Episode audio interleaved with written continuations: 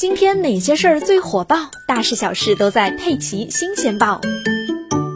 最近，浙江台州三门一对刚结婚三个月的年轻夫妇，因为在孩子姓氏上达不成共识，起诉到了法院。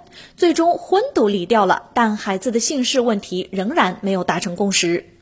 女子小梅和丈夫小陈本来感情还挺好的，自由恋爱三年。在得知小梅怀孕之后，小两口经过双方父母的同意，满怀欣喜的去办理了结婚手续。因为小梅家中没有兄弟，恋爱期间小梅就曾向小陈透露父母有意让孩子跟女方姓的想法。当时小陈想着二胎政策开放，一个跟妈姓，一个跟爸姓也是常有的事儿，就答应了。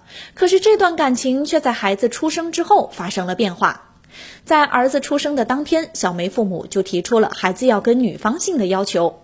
沉浸在抱头孙喜悦中的小陈父母听后脸色突变，认为小陈又不是上门女婿，第一胎就跟女方姓，岂不成了笑话？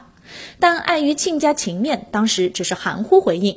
可回家之后，小陈的父母就不断的给小陈施压。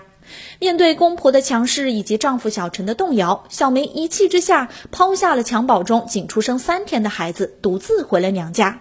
就这样，小两口的矛盾日益增多。后来，小梅干脆没跟小陈商量，就给儿子登记了梅姓。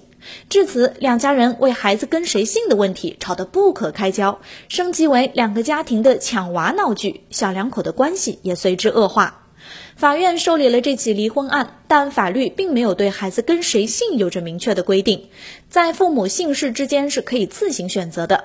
又顾虑到双方结婚仅三个月，而且孩子还没满月，承办法官多次耐心的劝解，但调解无法修复双方家庭的破裂，小两口最终还是在长辈们的激烈争吵中选择了协议离婚。据了解，虽然双方协议孩子由父亲抚养，但孩子跟谁姓的问题依然没有妥善解决。